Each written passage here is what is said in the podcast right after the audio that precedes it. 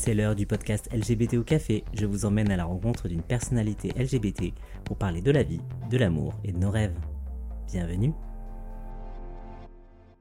Aujourd'hui, je prends le petit déjeuner avec Mickaël Delova. Vous allez voir, c'est un homme pétillant qui va nous faire rire et qui va nous parler de son combat pour rendre les jeux inclusifs et accessibles à tout le monde. Bonne écoute. Bonjour Mickaël, tu es le fondateur d'Ethical Game Jam. Tu es euh, expert dans le jeu vidéo parce que Ouais. tu as été UX designer, game designer, je ne me trompe pas. Là, tout est Entre bon. J'étais UI artiste aussi. UI artiste et euh, tu as créé ton podcast Honesty. Oui. Et récemment, euh, j'ai vu une interview de toi dans Tétu. Est-ce que tu vas bien déjà pour Oui, commencer je vais très bien, toujours. Et euh, donc aujourd'hui, on a fait un petit déjeuner salé, on va dire. Ouais, américaine, anglaise. Ouais. Donc on est sur des saucisses et œufs brouillés. C'est ton petit déj habituel Habituellement, je déjeune pas. Ouais, c'est vrai. Je fais le, le- le jeûne intermittent, à part si je vais au sport, je mange un petit truc. Mais quand je dois déjeuner, les petits déj d'hôtel, tout ça, ouais, c'est salé. C'est brouillés, haricots, euh, saucisses. Ok. Euh, café plutôt que thé, tu m'as dit? Ouais, café plutôt. Ok. Avec Euh. parcimonie, avec l'hyperactivité. Pas que j'en abuse. Je vais te poser euh, la première question qui est très importante. C'est quoi ta morning routine? Ah, ma morning routine, c'est je me lève, bois de l'eau de coco, c'est de l'huile de collagène, ça, ne pas, ne pas lésiner sur le collagène, surtout à partir d'un certain âge. Et euh, généralement, j'aime bien mettre, je sais que c'est pas, c'est pas ouf, mais j'aime bien mettre un truc en fond euh, à la télé. Ah ouais, Genre, une sorte de euh, bruit blanc. Maman est célèbre ou des trucs comme ça là. Je connais même pas. truc avec les. Moi, je regarde des trucs vraiment nazes. C'est le truc avec les influenceuses qui sont devenues mamans là. Je mets ça en fond et euh, voilà, généralement je suis à moitié sur le téléphone, je bois un petit euh, mon, eau de coco et voilà, ça me permet de me réveiller doucement. Plutôt lève-tôt après, euh, Plutôt lève Moyen. moyen. non, je suis pas du pas grosse gra- euh, grasse mat, mais ouais, du, 8h30, c'est pas mal. ouais. 8h, 8h30, c'est pas mal. Pas à 6h du matin. Je sais pas si je peux commencer euh, Mais évident, évident que tu peux manger. Bon, je pensais pas que je serais filmé un jour en train de manger de la saucisse sans avoir de compte OnlyFans. mais bon. Attends, reste pas trop loin de mon univers aussi, un petit peu. hein. Je vous invite, mais euh, c'est chez moi quand même. Choisis trois objets qui te représentent. Une manette de PS5. Évident. Ah, PS5. On a, on a éliminé tout de suite la Xbox et la Switch. Ouais, moi j'ai toujours été Sony, je trouve les manettes plus ergonomiques. Et puis bon, après, c'est euh, aussi parce que j'ai commencé par la PlayStation. Un rouleau de jade ou un, gua- une- un guacha. Oh, pour un pot Et euh, je suis très très geek. Euh, mais j'adore aussi prendre soin de moi. Donc voilà, moi tous les dimanches, j'ai mon rituel de soin de peau, mon guacha, mon rouleau de jade, mes petits peelings, mes trucs comme ça. Donc, je pense que c'est un, un- un autre aspect de ma personnalité. Troisième objet. Euh, ah oui, troisième objet. j'ai- Hum, je vais dire une poêle ou un instrument de de cuisine, pardon. euh, Tu cuisines beaucoup? Je cuisine énormément. Ok. C'est une de mes, une de mes passions. là. Ok. Je te donnerai d'ailleurs des conseils pour faire De meilleurs œufs brouillés. Ah, je les ai fait à l'arrache, rigole. je suis désolé. Normalement, c'est vrai, je prends un peu plus Je de fait temps. au fouet. Mais je les ai, euh, je les ai fait au fouet. Au fouet où tu t'arrêtes jamais de battre euh, non-stop. Bah, à un moment, il faut les doux. donc. euh, Ah non, le secret des œufs brouillés, c'est de prendre le temps et il faut les mettre. Mon gars, j'étais en retard et ce matin. Non, mais je sais, non, mais j'exagère. C'est juste pour euh, montrer euh, mes compétences incroyables. Waouh, il s'est fouetté. Waouh, il s'est fouetté des œufs. Waouh. Waouh Question un peu moins agréable. Ah, Donc, toi, t'es né dans les années 80. ok. En vrai, tu sais, moi, je suis, je suis d'années 90, donc euh, Mm. franchement, c'est pareil, je commence à avoir un peu de bagage. Ouais, je suis né dans les années 80. Bah, il y a un côté un petit peu, on fantasme les années 80 quand t'es né après. Tu sais, on a l'imagination de putain, c'était trop bien les années 80. C'est quoi être gamin dans les années 80 Le premier CD ou la première cassette, parce qu'à l'époque il y avait des cassettes, que tu t'es euh, que tu t'es acheté Là, Je dirais peut-être les Spice Girls. Quelle, Ouais. quelle année, ouais. Euh, Après, je me rappelle des albums. 96, euh, les. Spice Girls. ouais. Ouais, Mm. les- les albums des Spice Girls. Euh, ouais, je pense que c'est ça. Après, ouais, des, euh, des CD de titres, genre, je sais pas, Stomy Bugsy ou des trucs comme ça, ouais. Ouais, en vrai, t'es un enfant des, quatre- des 90, toi. Bah oui, oui, Ouais. clairement. Ben, c'est- forcément, les années 90, je commençais à être euh, pré-ado. C'est là Ouais. qu'on commence à écouter de la musique et des trucs comme ça. Euh, après, moi, euh, je passais énormément de mon temps euh, collé à ma console, à pas sortir. Alors, console de l'époque, c'est la NES.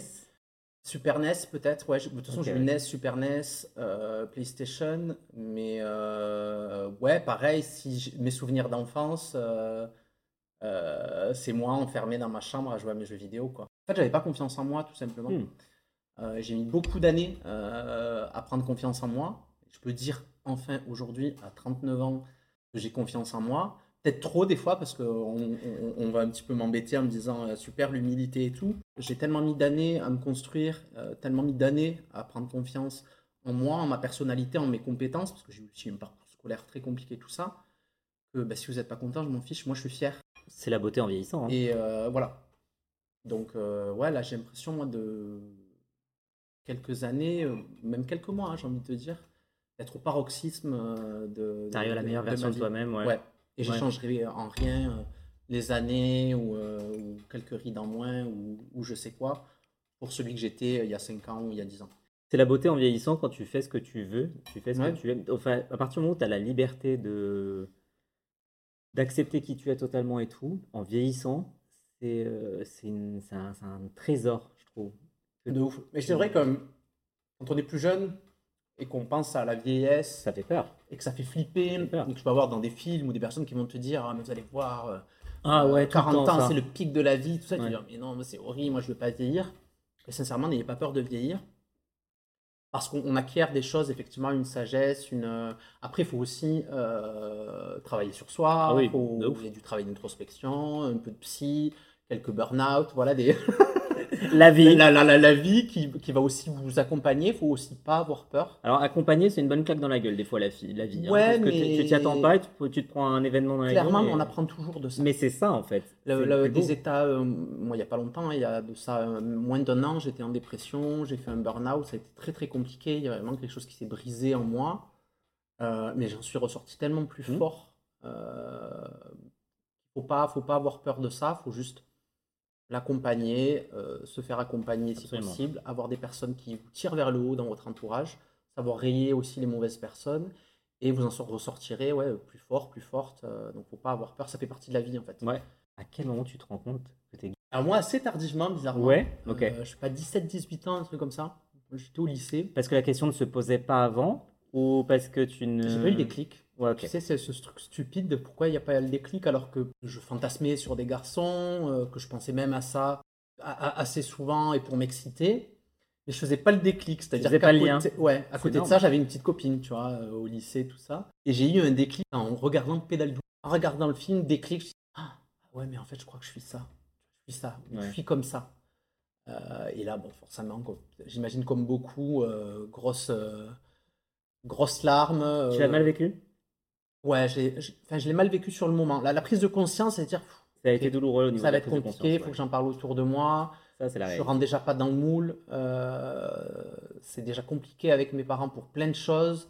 Euh, moi, mon père me racontait tout le temps que quand il était jeune, il cassait du PD. Ouais. Enfin, voilà, euh, j'étais vraiment pas dans un milieu euh, Propice pour propice. le vivre correctement. Non, voilà, comme je disais, un peu famille Cassos, père italien, voilà, les, ses frères et sœurs peu voyous, tout ça. Moi, euh, j'étais, j'avais rien à faire dans cette, Ouais.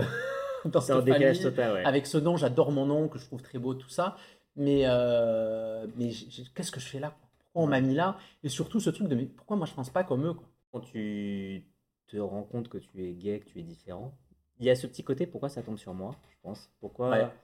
Pourquoi je suis en décalage par rapport à avec Ouais. ma famille? Ça, c'est vrai que c'est le truc qui est un peu. euh, t'as l'impression d'être un numéro à la Ouais. loterie, tu sors et c'est bim dans ta gueule. Bon, j'avais pas besoin de ça en plus, tu vois. Parce qu'en plus, peut-être qu'on en parlera Ouais. après, mais je suis aussi en situation de- d'handicap cognitif, qui, faisait déjà aussi que j'étais quand même à part sur pas mal de choses, notamment à l'école. Mais en même temps, j'avais tellement pas de notion que ça allait être une force, toutes ces différences, que c'est, ça allait être une un unicité et que ça allait nourrir euh, une rage en moi Mm.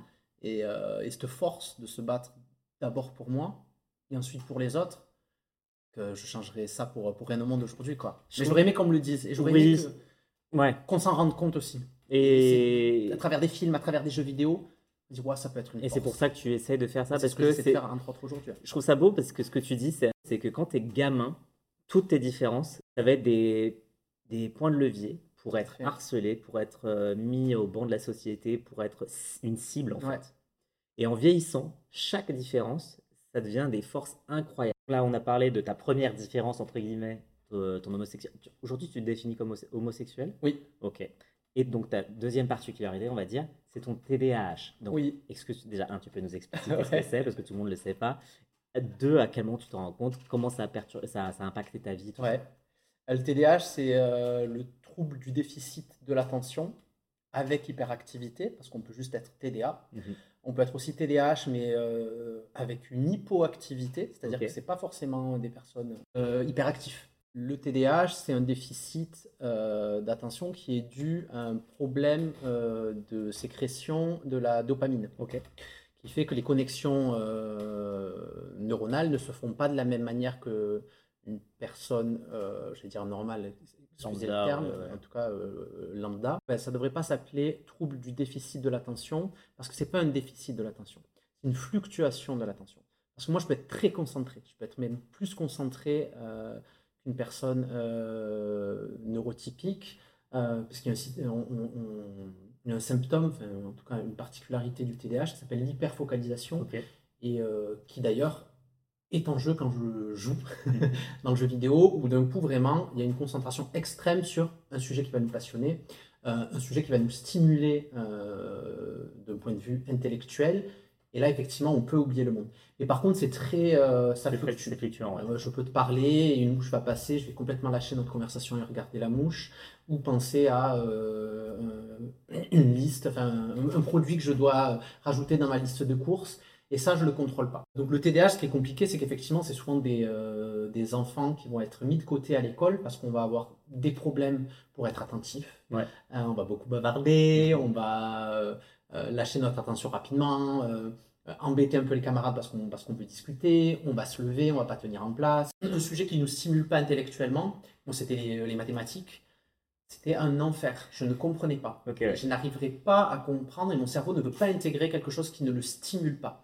Donc c'est horrible parce que tu vas te retrouver à être nul dans des matières alors que tu es loin d'être bête. Déjà, tu te sens pas bien parce que tu te sens différent. Ouais.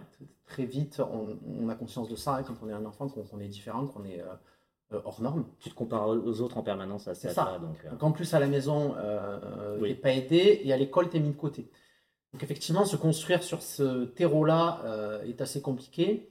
Par contre, effectivement, la chance que j'ai eue moi, c'est que je pense que j'ai toujours une personnalité, me confirmerez ou pas, attachante. Donc j'avais quand même... euh, lâ- Lâchez dans les commentaires du coup. Euh, les profs m'aimaient bien. Donc, J'étais souvent Ouais. un peu quand même le chouchou, même si j'étais pas bon dans certains trucs. Et j'étais quand même bon dans d'autres trucs. Tout ce qui allait être activité créative ou littéraire ou des choses comme ça. Donc ça, ça me permettait de contrebalancer. Mais par contre, ouais, j'ai toujours eu du mal à apprendre des choses par cœur. Ouais. Horrible pour un TDAH. Euh, donc j'ai quand même eu de la chance. J'ai pas eu une scolarité catastrophique, mais j'étais toujours la moyenne. On va passer à un petit jeu.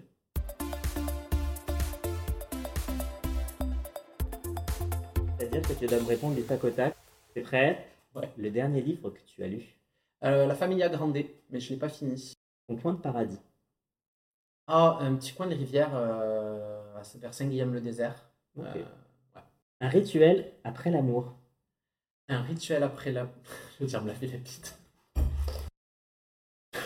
C'est du tac au tac. Ah bah là on est tac au tac, on peut pas faire plus. J'étais pas prêt. Waouh Désolé. Non, non, t'inquiète. As-tu déjà fouillé le téléphone de ton compagnon? Oui. La chose qui est insupportable quand on vit avec toi? Euh, moi, vivre avec moi. Je suis chiant. Euh, j'ai tout le temps chaud, faut le savoir. Ah oui, Étienne tout à l'heure, donc je suis tout en train de râler parce que j'ai chaud. Donc euh, en épitaphe, vous pourrez rajouter sur ma tombe qu'il avait chaud. Par contre, c'est pratique l'hiver. Si je dois t'offrir un verre dans un bar, c'est quoi ta boisson euh, favorite? Un ginto. Gin tonic pour toi? Ouais, ou pina colada. Ok. Les pina colada, je peux, faut- voilà, c'est un peu écœurant au bout d'un moment. Donc, je commence avec une pina colada et après on enchaîne avec les ginto. Ta citation favorite? Euh, à cœur vaillant, rien d'impossible. La chanson honteuse de ta playlist? Euh, oh, être ami ennemi au fil de la mélodie. Oh Nadia Nadia, que l'on pense. On va changer. Euh, Si tu pouvais dîner avec une personnalité vivante ou morte, tu choisirais qui Euh, Katusha, savoir où elle est Ah. passée cette Katusha. Mais on je n'a crois jamais qu'elle a été retrouvé. retrouvée, Tu rigoles, on a Non, je crois qu'elle a été retrouvée, ouais.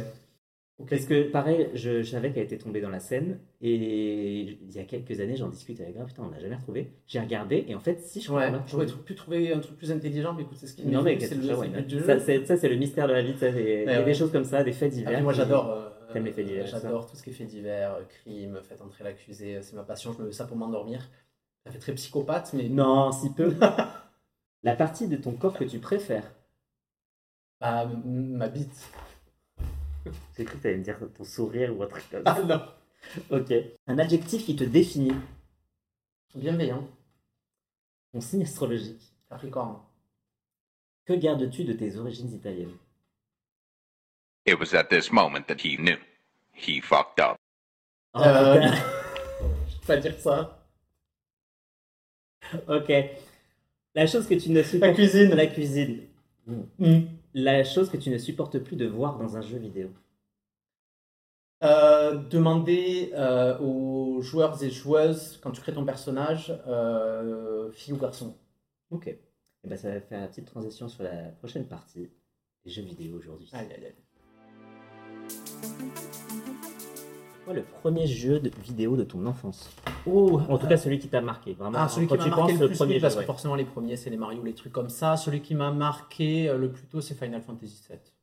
Ok, celui qui en remake en ce moment. Une génération de, de Bah, écoute, moi, des années 90. J'y ai pas joué à l'époque et il y a eu le remake là et avec Ouais. Fabio on a un peu joué. Enfin, il a acheté le jeu donc euh, je j'avais pas le droit d'y jouer. C'est lui qui y jouait mais je le regardais jouer. D'accord. Et euh, il avait l'air sympa mais juste ils l'ont divisé en trois là. Moi, j'ai pas. Ouais, ils l'ont divisé en trois. Puis moi, je, comme j'aime pas le, le passé, je déteste le rétro gaming. Et même. vrai Ouais. Ah, je suis un fan de rétro gaming. Moi, non. Moi, je te dis, le passé, ça m'intéresse pas. moi, c'est le futur, l'innovation, les nouvelles choses. J'ai conscience du passé, mais justement, moi, je vais être plus à utiliser les, les erreurs du passé pour créer un meilleur futur. Euh, donc, même un remake avec du, de la mécanique de tour par tour et tout, ça me. Ouais, ça m'intéresse pas. Puis, je préfère garder mon souvenir de.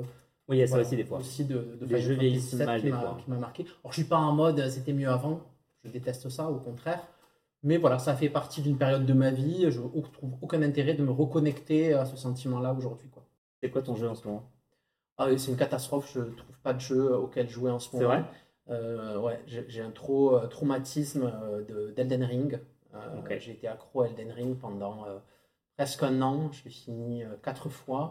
Et là, non, j'essaie des trucs. euh, je trouve pas. Là, hier soir, euh, j'ai relancé Overwatch. J'ai tes- j'ai testé Baldur, euh, Bal- Baldur's Gate 3, qui est le gros jeu, le gros RPG euh, des aficionados des RPG comme moi. Et je déteste. Donc, je suis désolé. Je, bah, c'est je le trouve pas accessible, je le trouve pas intuitif, c'est mou, c'est lent, on comprend rien. Et c'est dangereux, je trouve, parce que c'est le, le risque de perdre beaucoup de joueurs, dont des joueurs comme moi. Pourtant, moi, je connais euh, les mécaniques, je connais les processus euh, voilà, qu'il y a sur le jeu vidéo. Et je sais que c'est potentiellement un jeu qui pourrait me plaire au bout de quelques heures.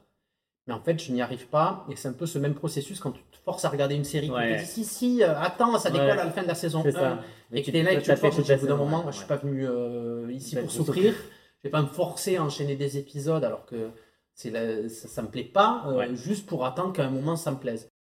Et ce qui est marrant, c'est que le jeu vidéo est si important dans ta vie et pourtant c'est ton c'est pas ton premier choix après euh, le lycée. Non, Tu ben, pars sur des études euh, qui sont mais parce qu'à mon époque, loin, mais quand même, dans les années 2000, euh, études de jeux vidéo, personne n'en parlait. Ouais, c'est vrai. Personne parlait d'études de jeux vidéo. Je suis même pas sûr qu'à la sortie du lycée, j'ai pas envie de calculer quel âge j'avais sorti du lycée. Non, c'est pas par rapport à l'âge, c'est que on a 18 ans. Ouais. 24. Moi, je me suis dit, c'est juste, il a pas envie de faire des maths à ce moment-là. Oui, je suis nul en maths. Donc Euh, 2002. 2002. euh, parce qu'il y avait très peu, très peu de conseillers ou de conseillères d'orientation qui étaient orientés vers des études de jeux vidéo. Clairement pas. Donc ouais. déjà, il y a ça. Ensuite, il y avait une méconnaissance des métiers du jeu vidéo, Oui, même si jamais joué aux jeux vidéo, tout ça. Et puis, j'avais pas eu ce déclic. Moi, euh, la seule chose qui comptait à l'époque, c'est que j'étais créatif. Euh, voilà, j'étais dans les arts plastiques, j'étais très bon en arts plastiques au lycée, c'est là où j'avais les meilleures notes, qui rattrapaient les, les autres notes d'ailleurs. Euh, donc, je me suis orienté vers le graphisme Ok. naturellement, il fallait que je trouve quelque chose où j'allais exploiter ma créativité. Euh, moi, il faut savoir que j'ai toujours été très créatif. Je pense que c'est aussi dû au TDAH, avec un, un cerveau qui, euh, qui réfléchit tout le temps, qui a tout le temps des idées. Donc, toujours eu naturellement beaucoup d'idées. C'est pour ça aussi que je fais beaucoup de choses. Euh, donc, il fallait que j'exprime ma créativité. Et je suis allé dans la logique de, des arts graphiques et Ouais. du graphisme. C'est pour ça que j'ai été pendant 10 ans graphiste et web designer. Euh, mais euh, j'ai très vite tourné en rond, senti que j'exploitais Il y avait un potentiel en moi que j'exploitais pas. Parce que tu as fait ça combien de temps? Tu as fait donc tes Presque études? 10 ans, donc de 20 à 30 ans, j'ai fait. Tu as fait un diplôme en, en J'avais graphisme fait un BTS. Ouais. aujourd'hui, ça s'appelle design graphique. À l'époque, ça s'appelait communication visuelle. Je crois qu'aujourd'hui, c'est design graphique. Ok. Euh, mais j'avais arrêté avant. Parce que moi, toujours rebelle. euh, J'aime pas me conformer, vous l'aurez- compris. Et je trouvais que les profs étaient nuls. euh, je trouvais que l'école euh, était nulle. C'était un peu une école arnaque où on te dit Mais si, c'est en alternance. Mhm. venez, vous commencez comme ça, et puis on va vous aider à trouver une entreprise, et Ouais. après vous pouvez enchaîner sur de l'alternance. Vous commencez en initial, je crois qu'on dit. Euh, sauf que bien sûr, moi, tu ne trouves pas d'entreprise. Je me suis retrouvé à faire un prêt étudiant, mon premier prêt étudiant sur ouais. le dos euh, pour payer cette école qui était naze. Euh, et j'ai pété un plomb. Euh, et en fait, j'ai tout arrêté. J'ai dit fuck, fuck le diplôme. Moi, je me débrouillerai sans diplôme. J'avais un petit boulot à côté et j'ai essayé de me lancer en freelance hein, à côté du moment. Peu de temps après le graphisme, j'ai compris qu'il fallait que j'aille dans le web, dans le web design, parce que bah, c'est ça qui était. Ouais.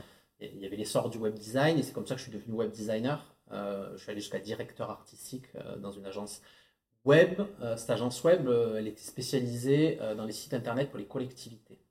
Ah, c'est très spécifique. Ouais, donc c'était des sites pour les mairies. Ouais, ouais, ouais.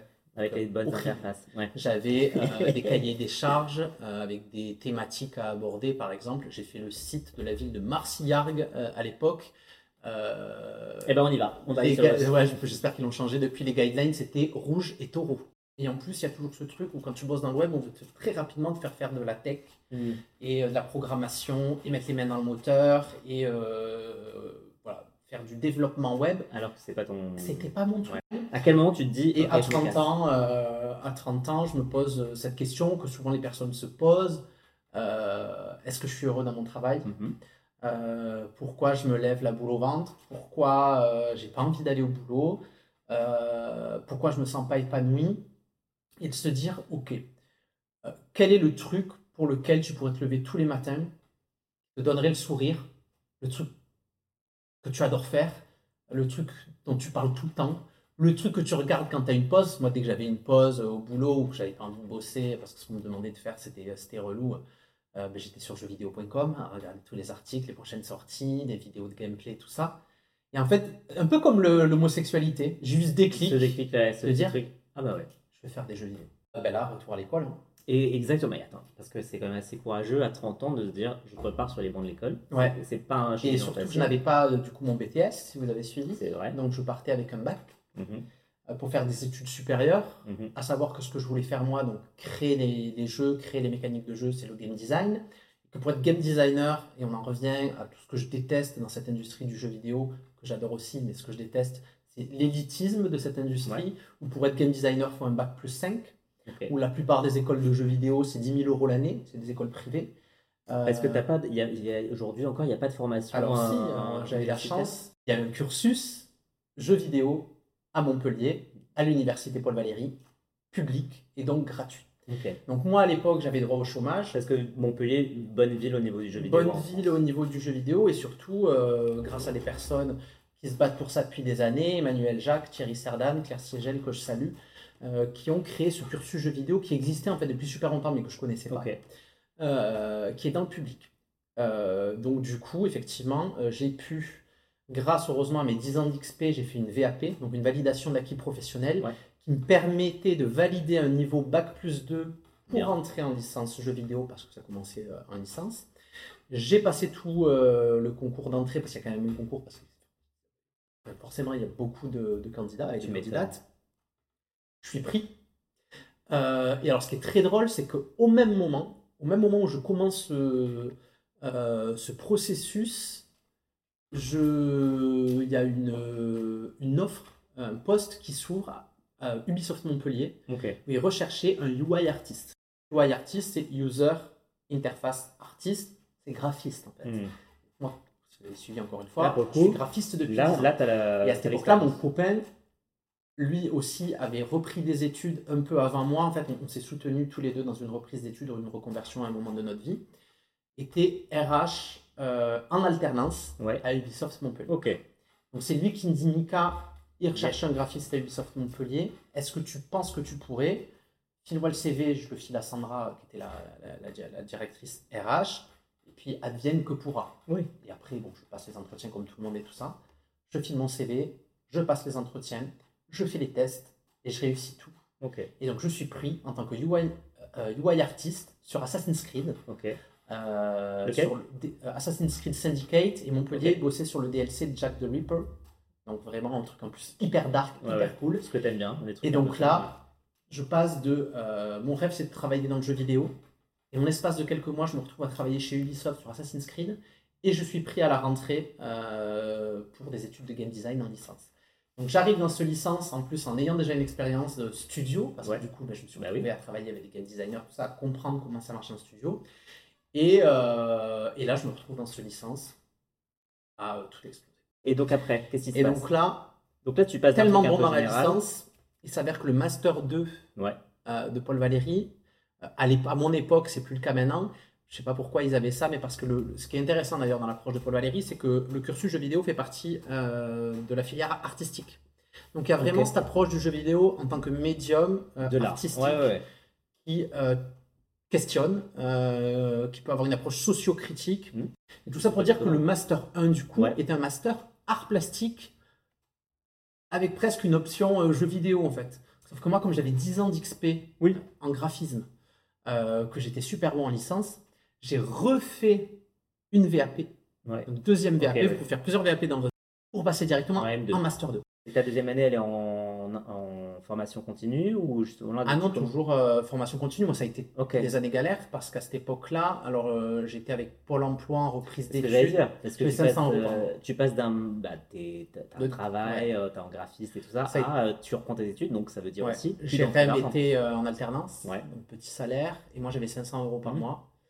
Euh, donc ça a été les années galères. hein. Bah oui. Ça a été, euh, on sautait des repas, ça a été, euh, j'attendais mes bons de réduction leader price pour aller faire mes courses, 10 euros de réduction pour euh, 40 euros d'achat, c'est trucs comme ça. Ouais, mais c'est ça, c'est qu'il y a une Euh, réalité de. une réalité qui, qui- qui est difficile euh, quand tu veux reprendre des études et que tu n'as pas, pas d'argent, que tu n'as pas les parents et tout ça. Et c'est pour ça que je critique énormément euh, cette industrie euh, qui laisse pas la chance à des personnes qui n'ont pas d'argent, peut-être des pépites du jeu vidéo, des personnes qui ont un potentiel de ouf, qui n'ont pas les moyens de se payer euh, une école privée euh, de jeux vidéo. Ou même si tu fais à Polva, même si c'est dans le public, il faut bien manger à côté. quoi. Ouais, Donc, si ouf. t'as pas les parents pour faire euh, tes courses ou payer ton loyer ou je ne sais quoi pour vivre à Montpellier, parce qu'il faut être à Montpellier, c'est quand même assez difficile. Et comment tu passes justement de bah, fin de tes études Ouais. Là, tu, tu vas donc, entre guillemets, rentrer dans la vie active? Oui, faire re-rentrer. Euh, c'est ça en fait. C'est que là, tu passes de bah, toute ton expérience de graphique, de graphique, de graphiste à euh, bah, je reviens dans le jeu vidéo. Heureusement, tu as Ouais. cette, petite, euh, cette expérience dans, on va dire, Ubisoft de 3 Ouais. mois où tu as été. Oui, si alors sur la une- première année euh, de, de licence, euh, on pouvait faire des stages l'été. Euh, par contre, trouver un stage en game design, quand tu as fait qu'une année de licence en game design, Ouais. tu trouves pas. On Ouais. en revient encore à ce truc de pour être game designer, il faut un bac plus 5. Mais il y a un stage euh, sur Just Dance à Paris, ok, en UI, mon ancien métier. Et je me dis, bon, soit tu passes ton été à rien faire, soit tu prends quand même une expérience sur Just Dance, qui est un jeu cool, et au mieux, pendant ton stage, tu leur montres tes compétences Bien en sûr. game design, et peut-être tu arrives à gratter un stage pour l'année prochaine, ou tu arrives à basculer. Tu vois. Je, continue, je fais ma carrière, et je me retrouve toujours à devoir avoir l'approbation de mecs. hein, Parce Mm. que je suis désolé, la plupart des game directors, euh, les producteurs, c'est des mecs blancs hétéros cisgenres dans l'industrie du jeu vidéo. Et elle, elle vient de là, la problématique. Et surtout, ces personnes-là ne veulent pas écouter, euh, je vais dire un petit jeune, je suis plus un petit jeune, mais en tout cas, eux, ce qu'ils considèrent comme un arriviste, Ouais. qui vient leur dire faut plus faire comme ça. Et donc, j'arrive en Islande euh, en burn-out, en dépression. Je quitte, euh, bon, je quitte toute, toute ma vie ici pour un job pourri pas, où ouais. on me fait faire de l'interface. Ouais. Et donc là, bah, ça entretient ma, ma dépression. Bon, il se passe ce qui se passe en Islande. Et donc là, je me retrouve à accepter donc, un contrat pour la Finlande parce que c'est sur Alan Wake 2, que moi j'adore le Survival Horror et que j'avais adoré le premier. Et ma bouée de sauvetage sur Alan Wake 2, c'est l'accessibilité. Hmm. Là, je vois qu'il n'y a personne sur l'accessibilité, qu'il y a plein de choses à faire. Et là, en gros, je leur montre en un mois, le premier mois, je dis regardez-moi ce que je suis capable de faire. Et je développe tout un process euh, d'accessibilité. L'accessibilité, je suis désolé, on n'en a pas parlé. Non, mais C'est comment on rend euh, les jeux accessibles pour vulgariser aux personnes en situation de handicap. Euh, mais moi, je dis c'est pour rendre le jeu accessible pour tout un chacun parce que ça englobe beaucoup plus de choses que la, question du, du handicap, l'accessibilité. L'accessibilité, pour qu'elle soit effective, il faut l'intégrer dans les process euh, de développement du jeu très tôt et en accord avec les game designers. Pas rajouter des vieilles options d'accessibilité à la fin. C'est on crée des jeux pour tout le monde et on rabaisse pas les gens à devoir utiliser des options pour leur rappeler qu'ils sont différents. Bref, je m'excite. Non, Je m'énerve. Non, mais ben, c'est on voit que malgré tout, c'est des choses. Mais parce que ça fait des années que... que- je lutte contre ça, ça fait et que des tu vois années que t'as des murs qui te bloquent pour des- des, des murs, que Ouais, euh, je me prends, euh, j'entends des choses horribles, que j'entends que je veux débiliser les joueurs, euh, que j'entends des designers qui, vont dire que parce que en playtest, les, les joueurs n'ont pas compris euh, la mécanique de jeu. Il y a des game designers qui vont dire c'est pas de ma faute si vous avez recruté que des débiles. Ça, c'est chaud. Ouais. C'est des choses. euh, Oui, ça démotive en vrai. hein. Là, ça C'est des choses, démotive, euh, sauf que moi personne ne me démotivera. Donc aujourd'hui la solution elle est simple. hein. Oui, oui. C'est que j'ai arrêté il y a deux mois de travailler chez, euh, chez Remedy et maintenant je vais créer mon studio. Et avec le- la volonté de vraiment inscrire l'inclusivité. Au cœur, au cœur de la réflexion. Exactement. C'est aujourd'hui, je ferai pas un jeu LGBT, je ferai pas un jeu sur le sur l'accessibilité. Je vais faire un très bon jeu, un jeu intelligent, un thriller psychologique parce que c'est quelque chose qui m'intéresse. Et en seconde lecture, on se rendra compte qu'il y a une sensibilisation de par les personnages, de par l'histoire, de par les mécaniques de jeu, au handicap, à la diversité. J'ai envie de traiter euh, de sujets qui me tiennent à cœur, j'ai envie d'y mettre mon cœur, euh, j'ai envie d'y mettre euh, de l'humour, le système cognitif, le cérébral m'a toujours intéressé de par mon interrogation sur, sur la manière dont fonctionnait mon cerveau. Donc je vais faire un, jeu autour de ça. Oui, ça va être un, jeu autour de une ode à, à l'empathie et au fait de voir le monde à travers les yeux euh, des autres. C'est un thriller psychologique qui se passera dans un centre d'études du cerveau où on aura la capacité d'absorber euh, l'état psychologique et psychique des euh, patients et des patientes. C'est comment on va voir le monde à travers Alzheimer, à travers un trouble du spectre autistique. Et à travers ces patients et ces patientes, je vais parler de sujets de diversité de représentation. J'ai par exemple un patient qui sera un rescapé des camps, euh, homosexuel qui a subi des thérapies de conversion, un sujet qui n'a peut-être pas été traité encore dans le jeu vidéo. Et on va découvrir une histoire d'amour homosexuel dans les camps de concentration à travers des lettres d'amour. Voilà, ma, grand-mère, euh, qui est une grand-mère espagnole, euh, qui a Alzheimer aujourd'hui, était fan des Gypsy Kings. J'ai été bercé au Gypsy King et voilà, il y a une chanson que j'adore, qui sera peut-être la chanson du générique ou qui aura sa place à un moment dans le jeu autour du personnage de, de ma grand-mère, qui est Un Amor, qui est une chanson magnifique. Il y a du Juliette Armanet pour parler de l'histoire d'amour. Imaginez l'amour. Et je la vois totalement euh, accompagner euh, cette histoire d'amour impossible dans un camp de concentration. Euh, donc voilà, je, vais y mettre tout ce, que, tout ce qui fait moi, mais en plus qui vont pousser au maximum et à leur paroxysme l'approche de l'accessibilité. Et mon but, c'est qu'une personne aveugle, non-voyante, puisse jouer à mon jeu. Là, en disant ça, bah, ça peut surprendre, mais c'est ça, ça- ça a déjà été. Ça existe, Voilà, Naughty Dog ça. le fait euh, parce qu'ils ont eu l'intelligence depuis quelques années. euh, Naughty Dog, notamment avec The Last of Us, sont avant-gardistes de l'accessibilité et ils ont prouvé qu'on pouvait faire un jeu de qualité extrêmement complexe Oui, et accessible. Parce qu'ils ont intégré l'accessibilité dans leur de, processus de leur, de de leur game design. Voilà. Aujourd'hui, les game designers ne sont pas formés à l'accessibilité. Ils sont sensibilisés. Les game designers ne doivent pas être sensibilisés, doivent être formés. C'est dans leur main de faire ça. Bah, c'est surtout que c'est leur rôle après de créer le Voilà. jeu qui, qui soit accessible. Donc, Ben non, parce qu'aujourd'hui, les être, studios euh, c'est pas leur priorité. Leur priorité, c'est pas rendre un jeu accessible, ce qui est, ce qui est dommage. Et aujourd'hui, c'est aussi pour ça qu'en parallèle, je donne des cours où je vais former des game designers, des étudiants et des étudiantes en game design à l'accessibilité. Je vais pas les sensibiliser, je vais leur apprendre à faire des mécaniques de jeu accessibles. Et chaque école devrait faire ça aujourd'hui. Parce que Ça rappel, ne se fait pas. c'est combien de personnes euh, qui. euh, 400 millions de personnes en situation de handicap jouent aux jeux vidéo aujourd'hui. 400 millions de personnes à qui vous pouvez vendre des jeux. 400 millions de personnes qui ont besoin du jeu vidéo euh, pour s'échapper et qui ne peuvent pas toujours. c'est ouf. C'est C'est incroyable. c'est une manne. euh, Et attention, euh, 400 millions, c'est forcément plus. Parce qu'il y a des handicaps invisibles, il y a des personnes qui ne savent pas qu'elles sont en situation de handicap, il y a des personnes qui ne le déclarent pas. Donc c'est c'est d'une une inconscience totale aujourd'hui de ne pas prendre en compte cette donnée quand on crée un jeu vidéo. Ton TDAH, tu l'as diagnostiqué, tu as mis les mots dessus à quel âge? Euh, je crois 26, 27 ans. Donc tu vois, c'est vraiment. euh, très tard, donc jusqu'à très présent, je ne le savais pas. Exactement. Et aujourd'hui, j'ai une RQTH, j'ai un statut de travailleur handicapé. Ouais. Pas que j'en ai besoin euh, professionnellement ou que je voulais une, une rente ou, ou je ne sais quoi, euh, mais parce qu'il était important pour moi d'assumer mon handicap Que pour soit- pouvoir me battre euh, pour les autres personnes. Aujourd'hui, en France, monter un, un studio, ça, déjà, ça doit être compliqué, déjà de monter un De- studio. Et euh, il y a toute la notion de financement, de, Ouais. de- d'infrastructure. De... Là, aujourd'hui, à Montpellier, on Et, a euh, des, ouais. écoles, comme tu dis, qui aident à, à avoir des, des gens qui sont compétents pour faire. Ah oui, on manque pas de, ouais, de, de, de main-d'œuvre, j'ai envie de dire. Dans, dans le jeu vidéo, on a beaucoup d'écoles, il y a beaucoup de studios. Euh, le- le- moi, ce qui me freine aujourd'hui, euh, c'est le retard qu'on a sur ces sujets-là. Ouais. Et moi, j'ai passé trop d'années à essayer de convaincre, donc je veux plus perdre du temps à convaincre de la nécessité de faire des jeux qui parlent de ces sujets-là, des jeux qui impactent le monde positivement, des jeux inclusifs, des jeux accessibles. Je l'ai fait pendant trop d'années, je suis épuisé, moi je veux Ouais. faire Ouais. et je veux aller vite maintenant. Si vous êtes un, éditeur, un investisseur, contactez-moi. Si vous êtes en France, euh, que vous avez les moyens de m'aider, que vous voulez pas que je me barre ailleurs, euh, contactez-moi. Et sinon, euh, moi j'irai là où, où j'irai vite et on me donnera Les moyens de- les moyens de mes ambitions. Euh, tes actualités maintenant? Alors mes actualités, beaucoup de choses. Donc semaine prochaine, je commence euh, Et ouais, les cours. mon activité de professeur euh, permanent euh, chez Brassard. Seconde chose, je commence aussi une activité en consulting accessibilité pour des studios de jeux vidéo. Donc là, je rejoins deux collègues qui sont en train de créer une structure d'accompagnement spécialisée en consulting accessibilité pour les studios de jeux vidéo. Et je vais être euh, leur consultant euh, principal sur ces sujets-là. Donc le but, c'est accompagner des studios de jeux vidéo qui n'ont pas les compétences en interne sur l'accessibilité.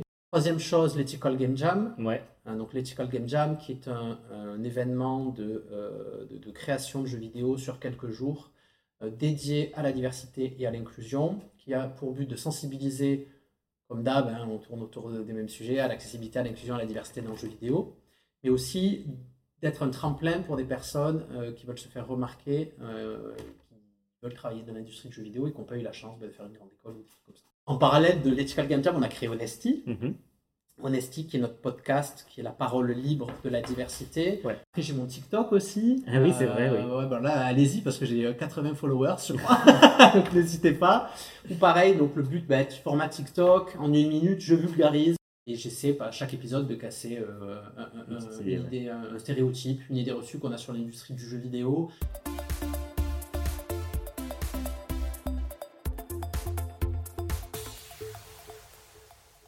T'inquiète. Je vais te faire voir une image. Alors ça, c'est une super image. Euh, Naruto, ça a été euh, aussi euh, quelque chose de très important dans ma vie. Déjà parce que j'ai commencé à le lire très tardivement, parce que je suis pas la génération Naruto. hein, vu, vu- vu mon âge, moi je suis génération Dragon Ball Z plutôt. Mais j'ai découvert Naruto dans la même période. je- non, j'étais encore au, au Gaumont, mais dans une période de, euh, ouais, de, de- de construction et de, de questionnement sur, sur moi. Et ça a été une révélation parce que je m'y suis beaucoup identifié à Naruto. Naruto, c'est un enfant qui est mis de côté, Mhm. euh, notamment par son, pour son caractère explosif. Et surtout, il a la particularité d'avoir euh, une énergie incroyable qui est enfermée euh, en lui. Euh, il est possédé par, euh, euh, par le démon à neuf queues. Ce démon à neuf queues lui procure une énergie euh, incroyable qui, euh, si elle n'est pas canalisée, peut être destructrice, Mhm. puisqu'à la base, le démon à neuf queues a- est une entité destructrice. Mais en même temps, il peut arriver à canaliser cette énergie et utiliser pour être euh, le plus puissant. Et son rêve, ben, pareil, c'est d'être euh, et de, de- de briller, d'être le chef euh, du village. Et ça, c'est moi et mon TDAH. J'ai toujours eu ce truc. Le TDAH, c'est euh, c'est compliqué pour beaucoup de choses. C'est aussi une énergie euh, incroyable, une énergie créative, euh, une- même une énergie physique, euh, une force incroyable que si on arrive à canaliser, on peut faire des miracles. D'accord. Et une dernière question. hein. La musique euh, que tu aimerais que les gens écoutent? Imaginez l'amour. Imaginez l'amour, ouais. Écoutez cette chanson, elle est magnifique. Moi, elle me, le- voilà, elle me donne envie de pleurer. Et voilà. Eh merci. Waouh! Mika pour ce podcast de Ouais, c'était 3h50. intense, hein. Euh, bah, je te remercie d'être venu déjà, c'est cool. Et euh, d'avoir parlé un peu de ton parcours. Merci de- pour les ouais. saucisses. Je sais pas comment réagir à cette, phrase. C'est vrai Et euh, n'hésitez pas à vous abonner euh, au podcast, que ce soit sur toutes Ouais. les plateformes. On est sur, sur Spotify, alors à Ocha, YouTube, Deezer, Apple Music, Amazon euh, Podcast. On est sur tout. Donc euh, mettez euh, des commentaires et abonnez-vous. Et puis à bientôt pour un nouveau podcast. Ciao, ciao. Bye bye